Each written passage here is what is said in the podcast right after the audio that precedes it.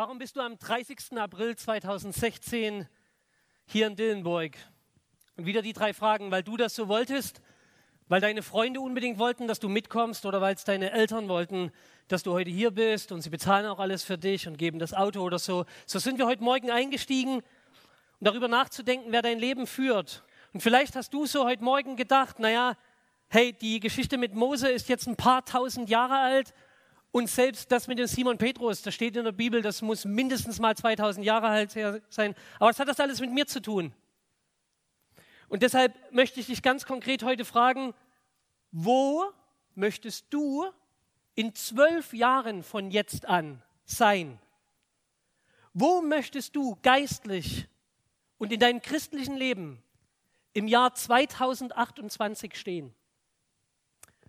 Und jetzt denkst du vielleicht, hä, wo steht denn die Bibelstelle mit den zwölf Jahren oder so?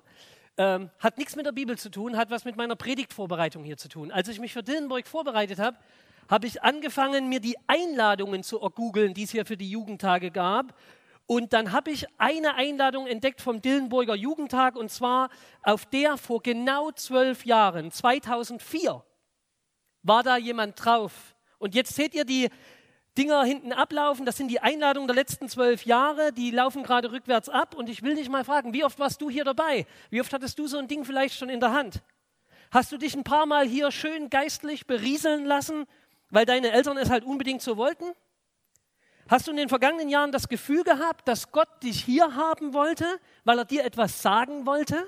Und große Frage, hast du das dann gemacht?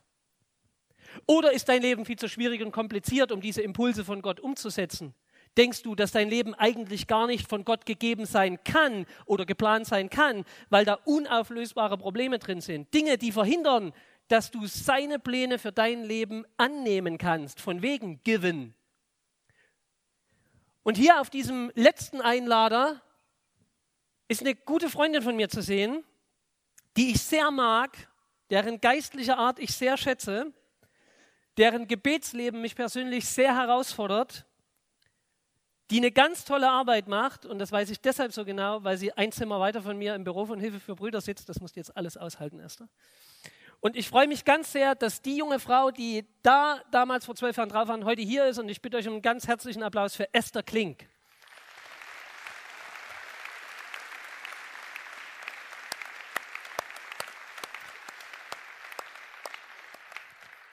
Und für das Interview habe ich mir Verstärkung geholt und ich freue mich jetzt riesig, dass mit Esther gleich die Doro Dengel auf die Bühne kommen wird.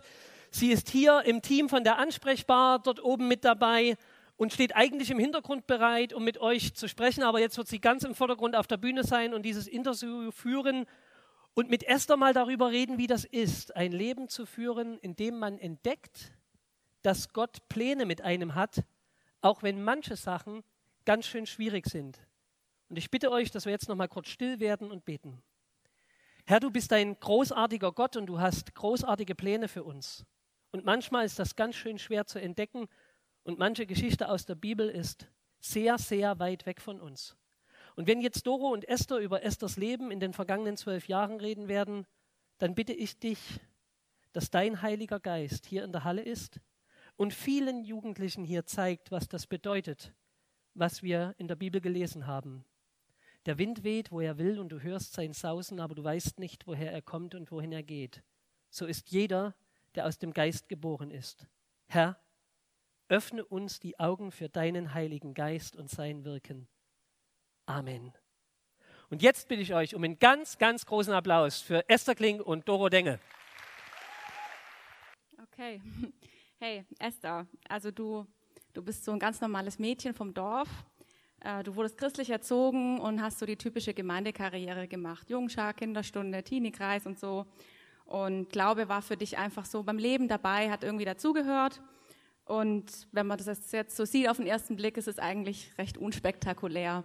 Und trotzdem finde ich deine Lebensgeschichte total abgefahren. Du hast recht, richtig krasse Sachen erlebt mit Gott. Und das nicht irgendwo weit weg in Afrika oder so, sondern hier in Deutschland. Zum Beispiel in Stuttgart in der U-Bahn. Erzähl das doch mal. Ja, es ist schon ein bisschen länger her. Ähm, da war ich in Stuttgart in der U-Bahn unterwegs und gegenüber von mir, da saß eine Frau und die sah einfach mega traurig aus. Und irgendwie hat mich das innerlich voll bewegt und ich dachte mir, ich würde am liebsten fragen, hey, alles klar, aber da saßen lauter Leute drumherum und ich dachte mir, das kann ich jetzt nicht bringen, die Frau anzusprechen. Und dann dachte ich, okay, das kann ich nicht, aber was ich kann, ist im Stille für die Frau beten. Und dann habe ich betet, lieber Gott, du siehst, was die Frau traurig macht und ich bitte dich voll, dass du sie irgendwie tröstest, dass du einen Engel über den Weg schickst, irgendjemand, der was Gutes tut und jemand, der von dir erzählt, der du wirklich Trost schenken kannst. Und am Ende von dem ähm, Gebet habe ich gesagt, naja Gott, und wenn du mich dafür gebrauchen willst, dann schenk doch einfach, dass ihr in der gleichen Haltestelle an der gleichen Haltestelle aussteigt wie ich. Und dann plötzlich, ähm, als ich halt gerade aussteigen wollte, sehe ich, die Frau steht, steigt auch aus und ähm, dachte mir, okay, gut, jetzt habe ich das zu Gott gesagt, jetzt muss ich sie auch ansprechen. Und dann sie gefragt, ob ich sie vielleicht auf Eis einladen darf. Erst war sie voll irritiert. Dann habe ich gesagt, naja, ähm, wenn, dass ich gesehen habe, dass sie halt traurig aussieht, dass ich ihr was Gutes tun wollte. Ähm, genau, wenn sie offenes Ohr braucht, höre ich ihr gern zu. Wenn sie abgelenkt werden will, lenke ich sie gern ab. Und ansonsten, wenn sie ihr Ruhe will, verabschiede ich mich von ihr auch voll okay. Und und dann ähm, hat sie gemeint, ja, dass es ihr voll scheiße geht, warum eigentlich nicht? Und dann ähm, habe ich mich, mir Eis mit ihr geholt und wir haben uns hingesetzt und sie hat mir angefangen, aus dem Leben zu erzählen von ihrem Chef, der sie sexuell missbraucht hat, über ihre Beziehung, die völlig chaotisch ist, ganz viele Bereiche. Ihr ganzes Leben war einfach nur verkorkst und ich war voll überfordert. Ich habe damit irgendwie überhaupt nicht gerechnet und habe innerlich nur gedacht, oh Mann, Jesus, die Frau braucht dich, aber ich kann dir jetzt nicht sagen in ihrer Situation, hey, Jesus liebt dich.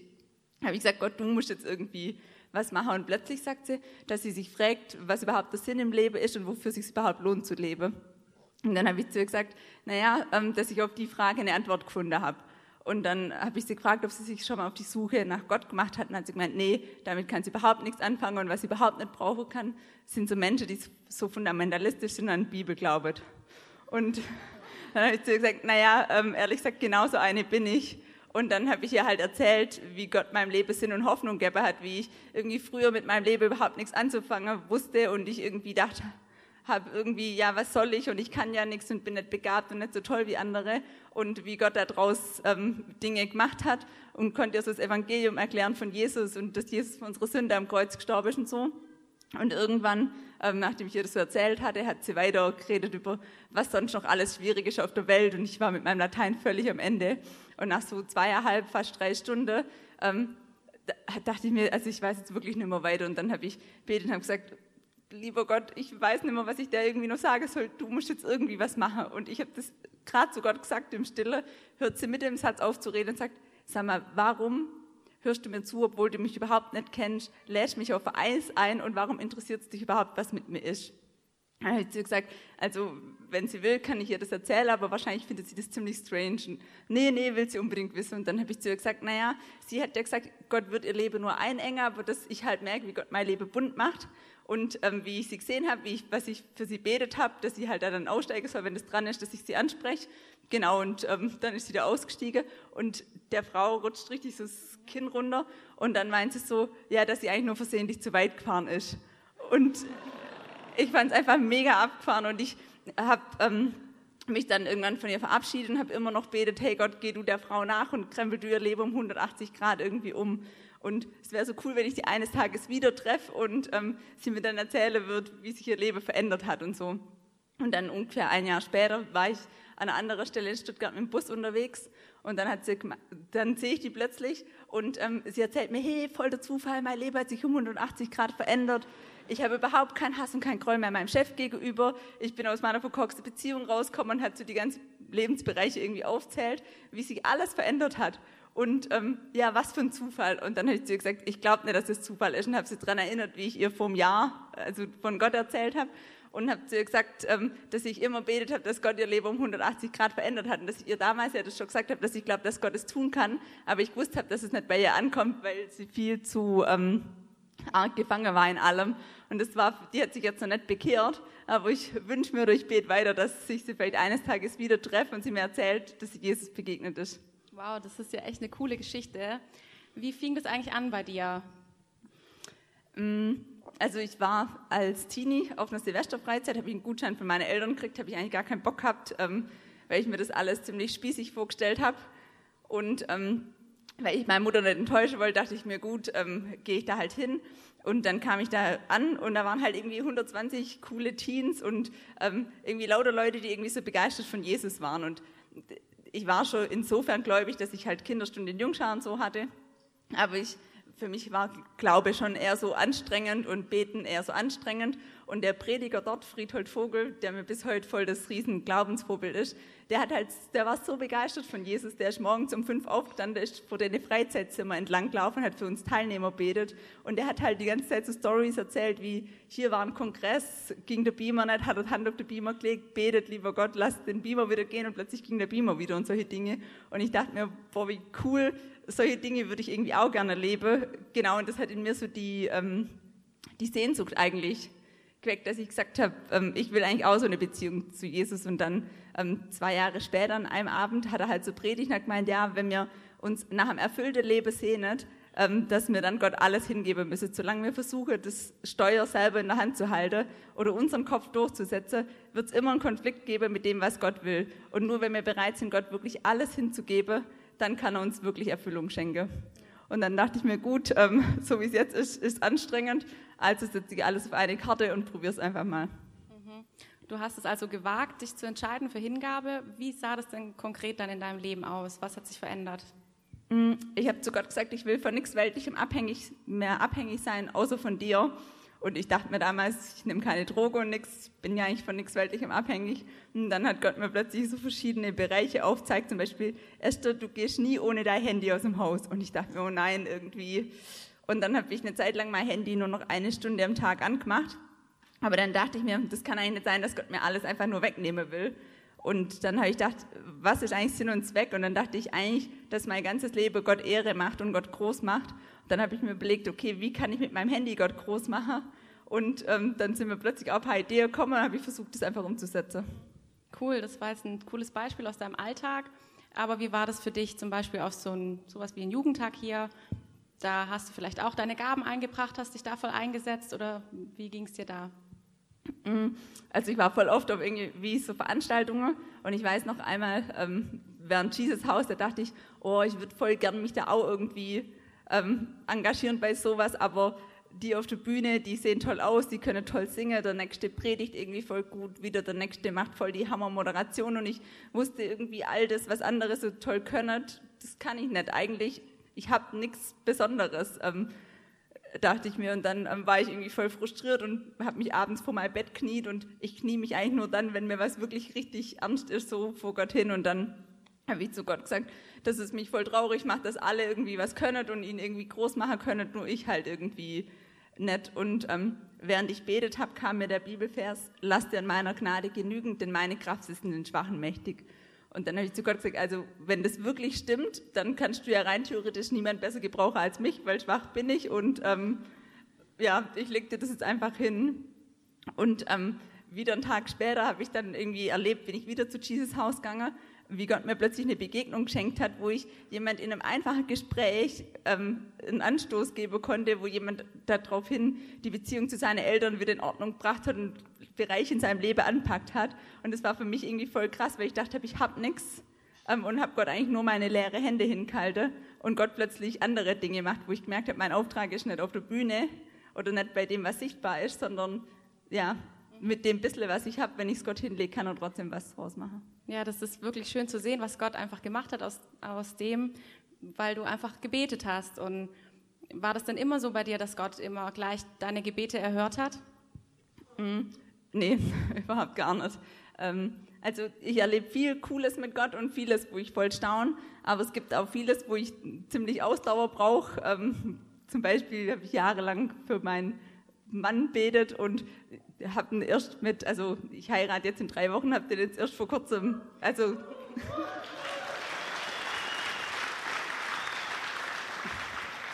Genau, ähm, habe den vor eineinhalb Jahren kennengelernt und wo ich merke, das erfüllt sich jetzt erst, wo ich viele Jahre dafür betet habe.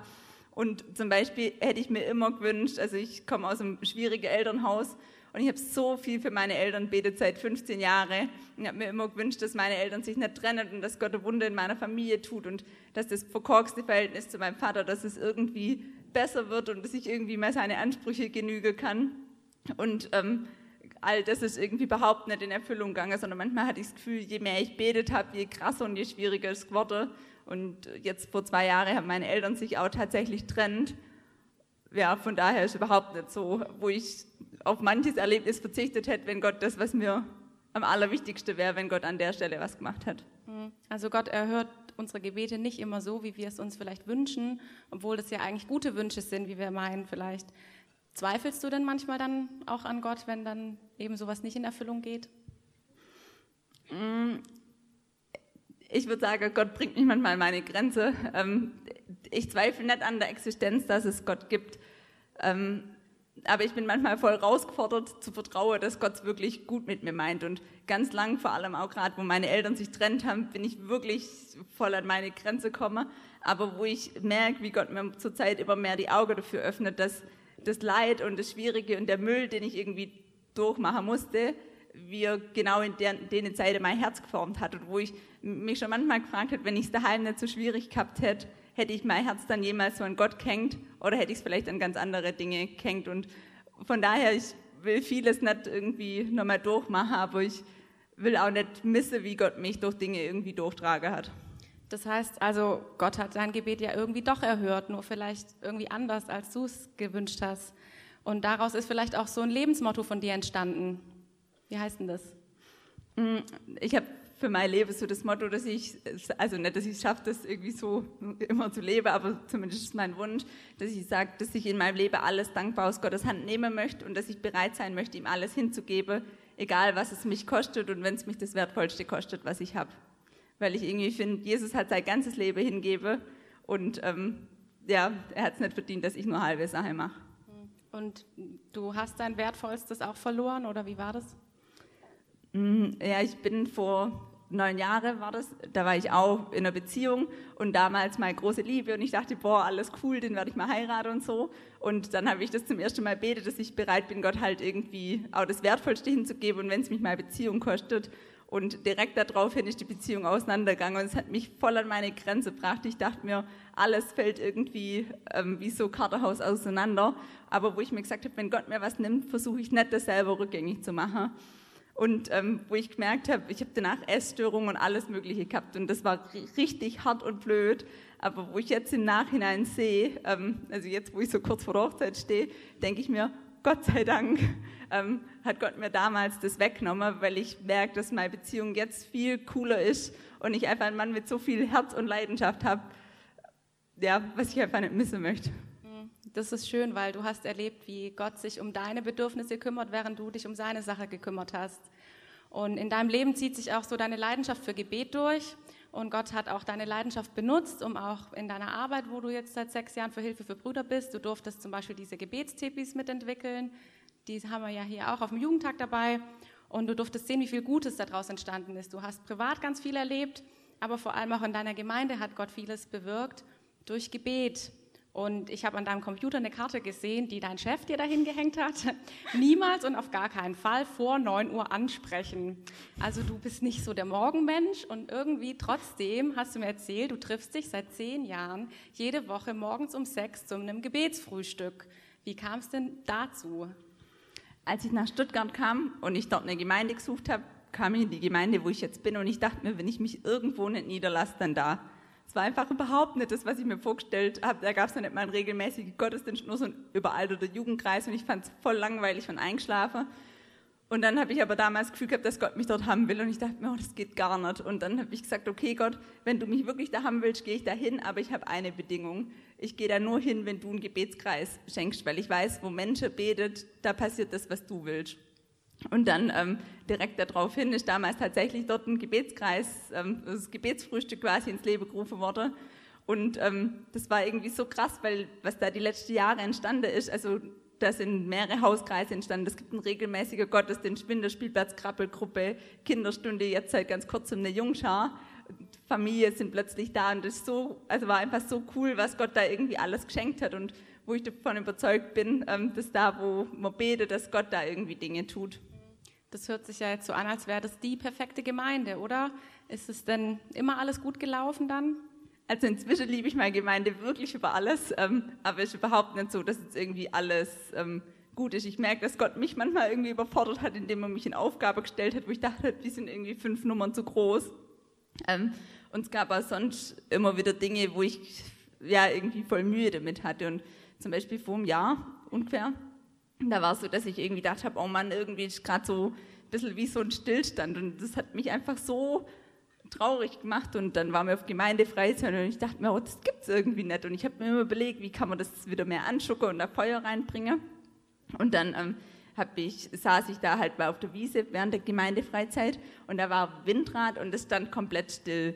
Und ich dachte mir, ja, wie unsere Gemeinde irgendwie. Und dann habe ich angefangen zu beten, lieber Gott, ich wünsche mir so arg, dass du da wieder Feuer reinbringst und Bewegung und frischer Wind und dass da irgendwie wieder was geht und so, dass neue Leute dazukommen. Und ähm, während ich bete, fängt plötzlich dieses Windrad an, sich zu drehen. Und es war für mich mega eindrücklich, weil es für mich war, wie wenn Gott zu mir sagt, hey Esther, du versuchst die ganze Zeit das Windrad mit eigener Kraft anzuschucken und da, wo du betest, da, da bringe ich Dinge in deiner Gemeinde in Bewegung, die du selber gar nicht in Bewegung bringen könntest. Und das war für mich irgendwie mega eindrücklich und ich habe dann noch weiter betet, weil ich so motiviert war und so ermutigt durch das Bild mit dem Windrad, dachte ich mir, oh, meine Familie, nächste Baustelle, bete ich mal da auch dafür. Und dann habe ich für meine Familie betet und ähm, da habe ich schon so ein bisschen resigniert gehabt eigentlich. Und plötzlich fängt dieses Windrad wieder an, sich zu drehen und also mir ist wirklich richtig durchs Herz. Und dann ähm, habe ich, ähm, na, ja, du hast ähm, von Schuld erzählt, die Gott ja, genau, dir gezeigt hat. Ja, genau. Und dann ist mir irgendwie so voll bewusst geworden, wie ich eigentlich voll an Gott schuldig geworden bin, weil ich also weil ich auch voll vernachlässigt habe, für meine Familie zu beten. Und das war wie wenn Gott zu mir sagt, hey, ich will eigentlich was tun, aber du stehst auch gar nicht mehr dafür ein. Und dann habe ich irgendwie gemerkt, dass ich da voll an Gott schuldig geworden bin und habe zu Gott gesagt, dass ich, das, dass ich einfach mir wünsche, dass er mir vergibt und dass er mich da erneuert und habe dann irgendwie für mein eigenes geistliches Leben auch betet, dass Gott auch da wieder frische Wind reinbringt. Und plötzlich fängt dieses Windrad an sich wie wild zu drehen. Und nicht, dass ich denke, bei mir geht geistlich mehr wie an anderer Stelle, aber es war wie wenn Gott mich lehrt, hey, erst wo Schuld was blockiert und es ausgeräumt wird, da kann ich noch viel mehr irgendwie tun. Und das war für mich einfach mega, mega lehrreich. Wow, das ist echt ein schönes Bild, das du da auch erleben durftest. Jetzt hast du vielleicht noch einen ermutigenden Gedanken so zum Schluss, den du jetzt hier den Leuten noch vielleicht mitgeben möchtest? Ähm, ja, ich glaube, ich würde euch motivieren, ähm, Gott wirklich alles hinzugeben, weil ich glaube, wenn man halbe Sache macht, dann braucht man sich nicht wundern, wenn es nicht erfüllend ist. Und ich glaube, Jesus hat es verdient, dass man ganze Sache macht. Und ich würde euch ermutigen, ähm, wirklich Großes von Gott zu erwarten und nicht irgendwie unter eure Möglichkeiten zu leben. Danke. Ähm, ich möchte euch auch Mut machen, dass ihr einfach, wenn ihr jetzt sagt, hey, das will ich auch erleben, das will ich auch machen, wartet nicht irgendwie, bis der Tag vorbei ist, sondern macht es jetzt. Kommt nach hinten so ansprechbar oder die Äste wird nachher auch noch da sein. Fangt einfach heute an damit.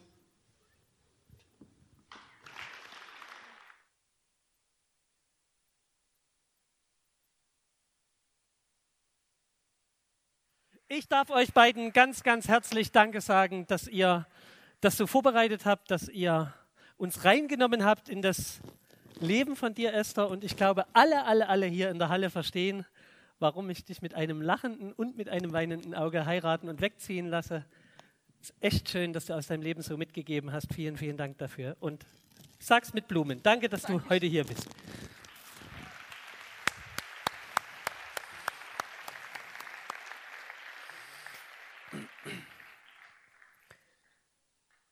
Hast du dich vielleicht wiedergefunden in dem Leben von Esther? Hast du irgendwo eigene Gefühle entdeckt? Nicht zu passen, nichts zu haben, was man in Händen halten könnte? Dieses scheinbar nicht gut genug für Gott sein? Die beiden werden ja noch ein bisschen da sein, da ansprechbar, um vielleicht mit dir auch persönlich zu reden. Jetzt heißt diese Einheit aber forgiven. Und was hat das denn jetzt damit zu tun, fragst du dich vielleicht. Was hat denn das mit Vergebung zu tun? Und ich glaube, das ist eine ganze Menge. Weil es ist nicht nur schade, wenn du nicht in den Plänen Gottes lebst, sondern es ist in einer gewissen Art und Weise sogar Sünde, wenn du dauernd denkst, dass du für Gott nicht gut genug bist. Wo doch Gott seinen eigenen Sohn für dich hat sterben lassen, um dich gut für ihn zu machen. Ich habe wieder so ein T-Shirt mitgebracht. I say no to the babes, but they don't listen. Und da kann man jetzt auch mal eine schöne Jugendstunde drüber machen. Aber wisst ihr, was mein größeres Problem ist? Dass Gott zu seinen Kindern, zu seinen Babes sagt, I say yes to my babes, but they don't listen. Gott sagt zu euch die ganze Zeit ja, aber ihr hört gar nicht richtig zu. Diejenigen, die da dauernd denken, sie passen nicht, es reicht noch nicht und man müsste doch. Und das will ich dich heute fragen. Wer ist denn Jesus Christus am Kreuz für dich? Ist er immer nur der Erlöser von den anderen? Oder ist er wirklich dein persönlicher Heiland, der dein Leben heil gemacht hat, auch mit all dem, was da drin zerbrochen ist? Oder begutachtest du jede Woche wieder neu die Wunden, die dir das Leben geschlagen hat, die Narben, die in deinem Leben sind, die Verletzungen, die man dir zugefügt hat und deine riesengroßen Zweifel, die dich davon abhalten, endlich mit Gott ganze Sache zu machen? Wir haben in der Bibelarbeit heute Morgen schon kurz einen Namen gehört, einen Mann kennengelernt, der aus meiner persönlichen Perspektive als Bibelleser jedes gute Recht gehabt hätte, mit Gott richtig sauer zu sein. Er war von Anfang an dabei. Er war vor Jesu Leben schon so äh, Auftreten schon so geistlich interessiert, dass er seinen Beruf aufgegeben hat und lieber mit Johannes dem Täufer unterwegs war. Er hat Simon Petrus zuerst zu Jesus gebracht. Er hat jahrelang mit Simon, Bar, Jona, Jakobus und Johannes zusammen als Fischer gearbeitet. Er hat als Erwachsener sogar mit Simon in einem Haus in Kapernaum gelebt. Er war auch ein Bar, Jona, er war nämlich Simons Bruder.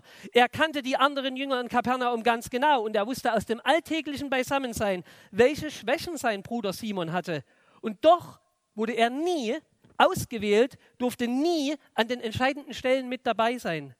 Der Herr Jesus behandelte ihn immer wie das fünfte Rad am Wagen. Wenn von den zwölf Jüngern drei rausgesucht wurden, dann heißt es immer Simon Petrus, Jakobus und Johannes. Er aber war nie dabei, dieser vierte. Immer nur sein Bruder und seine Cousins. Und ich rede von Andreas. Und ich will dich heute mal fragen, Kannst du das so given annehmen, wie der Andreas das annehmen konnte? Nicht nur stillschweigend zu akzeptieren, sondern wirklich anzunehmen, dass Gott für dich einen anderen Plan hat als für andere Leute. Dass du nicht bei Jesus Haus der Sänger sein wirst. Also wahrscheinlich nicht. Vielleicht hat das ja Gott als Plan für dich. Aber dass Gott dann andere Pläne für dich hat, die vielleicht mit irgendwelchen Gebeten in öffentlichen Verkehrsmitteln zu tun haben. In der Bibel im Johannesevangelium, wir haben die Stelle heute Morgen schon gelesen, Ihr wisst vielleicht auch, ich schätze manchmal, ich sitze ganz nah bei der Esther, sie telefoniert auch manchmal lange. Und ich freue mich jetzt schon drauf, du hast jetzt so schön so viel erzählt. Es wird ein wenig ruhig bei uns im Büro, wenn du nicht mehr da sein wirst. Aber ich freue mich drauf, dass du dafür an anderen Stellen viel Gutes erzählen wirst. Ich kürze jetzt mal ein kleines bisschen. Ihr kennt diese Geschichte, wir haben sie heute Morgen schon gelesen. Andreas führt Simon Petrus, seinen Bruder, zum Herrn und er führte ihn zu Jesus. Dann kommt Andreas ein zweites Mal in der Bibel vor, sechstes Kapitel des Johannesevangeliums, Vers 5. Als nun Jesus die Augen aufhob und sah, dass eine große Volksmenge zu ihm kommt, spricht er zu Philippus, woher sollen wir Brote kaufen, dass diese essen? Dieses sagte er aber, um ihn zu prüfen, denn er selbst wusste schon, was er tun wollte. Philippus antwortete ihm, für 200 Denare Brote reichen nicht aus für sie, dass jeder auch nur ein wenig bekäme. Einer von seinen Jüngern, Andreas, der Bruder des Simon Petrus, spricht zu ihm, es ist ein kleiner Junge hier, der hat fünf Gerstenbrote und zwei Fische, aber was ist das für so viele?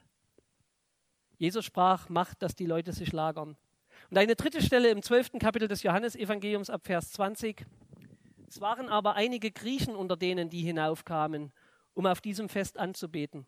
Diese nun kamen zu Philippus, also wieder Philippus, von Bethsaida in Galiläa und baten ihn und sagten, Herr, wir möchten Jesus sehen. Philippus kommt und sagt es zu Andreas und Andreas und Philippus kommen und sagen es Jesus. Jesus aber antwortet ihnen und spricht, die Stunde ist gekommen, dass der Sohn des Menschen verherrlicht werde. Und wenn man jetzt diese drei Bibelstellen mal so anguckt, er bringt seinen Bruder, er bringt den kleinen Jungen, er bringt diese Ausländer, dann ist ganz auffällig, Andreas kommt es nicht darauf an, selber groß rauszukommen. Er will, dass Menschen zu Jesus kommen. Er hadert nicht damit, dass er nicht zu dem inneren Kreis gehört, sondern er erweitert den Kreis um Jesus, indem er seinen eigenen Bruder, kleine Jungs und Ausländer zu Jesus bringt. Und damit war er, um mal in dem Bild von heute Morgen zu bleiben, schön für Gott, denn das waren genau die Pläne, die Gott mit ihm hatte. Andreas passte genau in diese Pläne, weil Gott wollte, dass es jemand gibt, der sich nicht so schade sein würde, andere zu Jesus zu führen, damit sie den Messias erkennen etwas zu essen bekommen oder an Jesus herantreten dürfen, obwohl sie eigentlich, es könnten unbeschnittene Griechen gewesen sein, in Jerusalem die ganze Zeit darauf angewiesen, hingewiesen wurden, dass sie nur in den Vorhof der Heiden durften, eigentlich gar nicht heilig genug sind, Gott zu sehen. Und auch der Andreas, und das finde ich ganz spannend, ich habe heute mit der Ellie heute Mittag gesprochen, auch der Andreas wusste natürlich nicht, was Gott vorhat. Ja? Wenn so die Frage aufkommt, ja, wie ist das jetzt, wie erfahre ich diesen Plan? Man weiß das im Vorfeld nicht. Ihr habt es gerade gehört. Der Herr Jesus redet mit Philippus und testet den Philippus. Und dann steht hier aber, aber der Herr Jesus wollte was ganz anderes machen. Zu dem Zeitpunkt war Andreas und der kleine Junge noch gar nicht zu sehen. Der Herr Jesus wusste schon, was er tun wollte, als er erstmal mit Philippus gesprochen hat. Später genau dieselbe Situation bei den Griechen. Erstmal kommen die Griechen zu Philippus und der geht zum Andreas und dann mit Andreas zum Herrn Jesus. Lässt du dich verfügbar machen von Gott, auch in der zweiten oder in der dritten Reihe treu dein Ding zu machen? Oder musst du immer vorne stehen? Wächst du lieber ganz egoistisch in deinem eigenen geistlichen Leben, als andere zu Jesus zu führen? Nährst du lieber deine eigenen Zweifel als andere Menschen? Bist du dir vor allem nur sicher, wenn es um deine Unsicherheit geht? Gerade jetzt mit den vielen Ausländern in Deutschland, wärst du bereit, das Risiko einzugehen, dich mit Fremden zu blamieren? Ja, was wäre denn gewesen, wenn da Jesus gesagt hat, Griechen, bin ich gar nicht zuständig, bin jetzt nur für die Juden hier, kommt später. Nee, der Herr Jesus sagt, die Stunde ist gekommen, dass der Sohn des Menschen verherrlicht wird. Und ihr könnt mal hier an den Stand von Wiedenes gehen, da ist der Hubert Keil. Der Hubert kann euch mal erzählen, was zurzeit hier in, in Detmold und in anderen Gemeinden unter, unter Ausländern passiert. Die Stunde ist gekommen, dass sich Jesus Christus in der islamischen Welt verherrlicht, und zwar in der islamischen Welt, die zurzeit nach Deutschland kommt. Könnten man Hubert fragen, der hat krasse Geschichten, die zurzeit passieren. Wärest du jemand, der so jemand mit in die Gemeinde nimmt oder mit nach Hause an den Mittagstisch? Das ist die Frage. Wärst du bereit, einfach wie Andreas mal loszugehen oder ziehst du dich wie so eine eingeschnappte Leberwurst zurück, weil du eben nicht so herausragend bist wie deine Schwester oder wie dein Bruder? Weil Gott dir scheinbar nicht so tolle Begabungen gibt wie den anderen in deiner Familie, deinem Jugendkreis, deiner Gemeinde. Bist du vielleicht, um das mal so deutlich zu sagen, von Gott total angepisst, während du hier sitzt? Und sagst, ich habe da keinen Bock mehr drauf, dauernd nur die zweite Geige zu spielen. Entweder vorne oder gar nicht. Jung wie du darfst du zeigen, was du fühlst. Und du darfst heute oben in der Ansprechbar oder hier vorne oder mit den Geschwistern vom Leitungskreis hier einfach mal beten und das Gott mal hinbringen. Mir geht es nämlich hier nicht um biblische Richtigkeiten. Wir wissen alle, dass Mission notwendig ist. Wir wissen alle, dass Muslime in die Hölle gehen, weil sie Allah anbeten und nicht den lebendigen Gott und Mohammed für den größten Propheten halten, aber an Jesus Christus und seinem Kreuz völlig achtlos vorbeigehen oder sogar noch drüber spotten. Wir wissen es, dass sie Jesus brauchen. Wir wissen das alle. Aber dann haben wir diese Gefühle der Faulheit, der Unsicherheit, mache ich es richtig, sage ich lieber nichts, sage ich nichts Verkehrtes und dann machen wir nichts. Und dieses Nichtsmachen ist, das muss ich mal so deutlich sagen, wir haben hier Forgiven als Thema, dieses Nichtsmachen ist Sünde. Kannst du nicht einfach zurückziehen und sagen, ich mache da nichts. Es ist dieser pure unverschämte geistliche Egoismus in Deutschland, in dem wir Deutschen gerade in unseren Gemeinden oft leben, dass wir es für uns gut haben, weil wir kommen ja in den Himmel und die paar Jahre sitzen wir hier noch ab, während um uns Leute in die Hölle gehen, die werden nicht verloren gehen. Diese Menschen sind schon verloren. Das ist das klare biblische Zeugnis. Sie müssen jetzt gerettet werden. Und wir sagen, mal sehen, jetzt bauen wir erstmal Gemeindehaus um. Und dann haben wir Gemeindefreizeit. Und dann geht ja das Studium los. Und dann muss ich mal sehen. Und deshalb frage ich dich heute, auf welcher Seite stehst du denn? Und vielleicht musst du mal mit dieser Vergebung anfangen zu sagen, Herr, ich war faul gewesen und ich will dir das wirklich bringen. Ich habe nicht ein Talent eingegraben, ich habe zehn eingegraben und ich weiß es die ganze Zeit. Wo willst du 2028 sein? Zwölf Jahre nach dem Jugendtag 2016. Wie viele Menschen willst du bis dahin zu Jesus geführt haben? Wie vielen willst du von deinem Reichtum abgegeben haben, dass sie was zu essen haben? Wie vielen Menschen willst du bis dahin gedient haben, wie wir gehört haben, in den Werken, die Gott zuvor bereitet hat, damit du in ihnen wandeln sollst? Mose, Simon Petrus, Andreas, Esther, Meyu, China und du hier in Dillenburg? Seid ihr in den Plänen Gottes unterwegs? Die Entscheidung, endlich mal mit Gott ganze Sachen machen zu wollen, hast du vielleicht viel zu lange herausgeschoben. Vielleicht solltest du jetzt einfach mal Gott um Vergebung bitten für all die ungenutzten Chancen, die du hast verstreichen lassen, weil du zu feige, zu faul oder zu beleidigt warst. Forgiven, jetzt und hier. Jesus Christus starb am Kreuz, übrigens auch für Feiglinge. Simon Petrus weiß das ganz genau, das werden wir uns heute Abend angucken. Und als er auferstanden ist, hat er noch im Garten Gethsemane zuallererst nach Simon Petrus gefragt, diesem Feigling, der ihn verleugnet hat. Und deshalb brauchst du jetzt nicht denken, dass Gott mit dir nicht neu anfangen würde. Er ist in der Auferstehung nicht in Jerusalem vor tausende Leute gegangen, sondern er ist rausgegangen nach Emmaus und ist mit zweien mitgelaufen, die vor ihm weglaufen wollten, weil er sie zurückholen wollte. Er hat als der Auferstandene diese kostbare Zeit dafür verwendet, zwei Leuten nachzugehen, die ihm die ganze Zeit auf dem Weg gesagt haben, dass sie mit ihm nichts mehr zu tun haben wollen. Und hat sie zurückgebracht. Und vielleicht will er auch dich zurückbringen. Und ich bringe nochmal dieses Bild von Safaga. Strand und Wind gibt dieses schöne Bild. Und ich möchte euch was zeigen. Es gibt ganz viele Leute, die sind, die wissen, dass das das Brett ist. Na? Und auch wenn da Tabu draufsteht, die reden darüber ganz offen und sagen, jawohl, ähm, ich bin bereit, da zu surfen. Die wissen auch vom Wind, die wissen auch alles, was es über Heiligen Geist gibt. Die haben auch ein cooles Segel, ein Sechser Segel, alles fein. Aber die machen eine Sache nicht. Die machen eine Sache nicht. Ich muss euch jetzt bitten, dass ihr genau zuhört, dann könnt ihr das hören. Das hier ist der Mastfuß, ne? der ist am Brett dran, ist beweglich, kann man das Segel reinmachen und dann muss man das Segel festmachen. Jetzt hört mal genau hin. Dieser Plop, dieser Klick, den machen manche Leute nie. Die wissen vom Wind, die wissen, dass sie das Segel brauchen, aber sie verbinden nie das Brett ihres Lebens mit dem Segel, mit dem du im Heiligen Geist segeln kannst. Sie machen es nie, sie wissen es alles. Sie wissen auch alles über den Wind und über den Heiligen Geist. Die haben schon ganz viel gehört über Pneumatologie. Die wissen ganz genau, was Charismatiker sind. Die wissen ganz genau, wie hoch man die Hände heben darf. Die wissen ganz genau, wie viel man Gebetszeit haben darf und wann es zu schlimm wird. Wissen die alles. Aber wisst ihr, was die machen? Sie bringen es nie in Anwendung. Sie haben vielleicht sogar so einen Neoprenanzug an und sitzen am Strand und schwitzen wie die Schweine.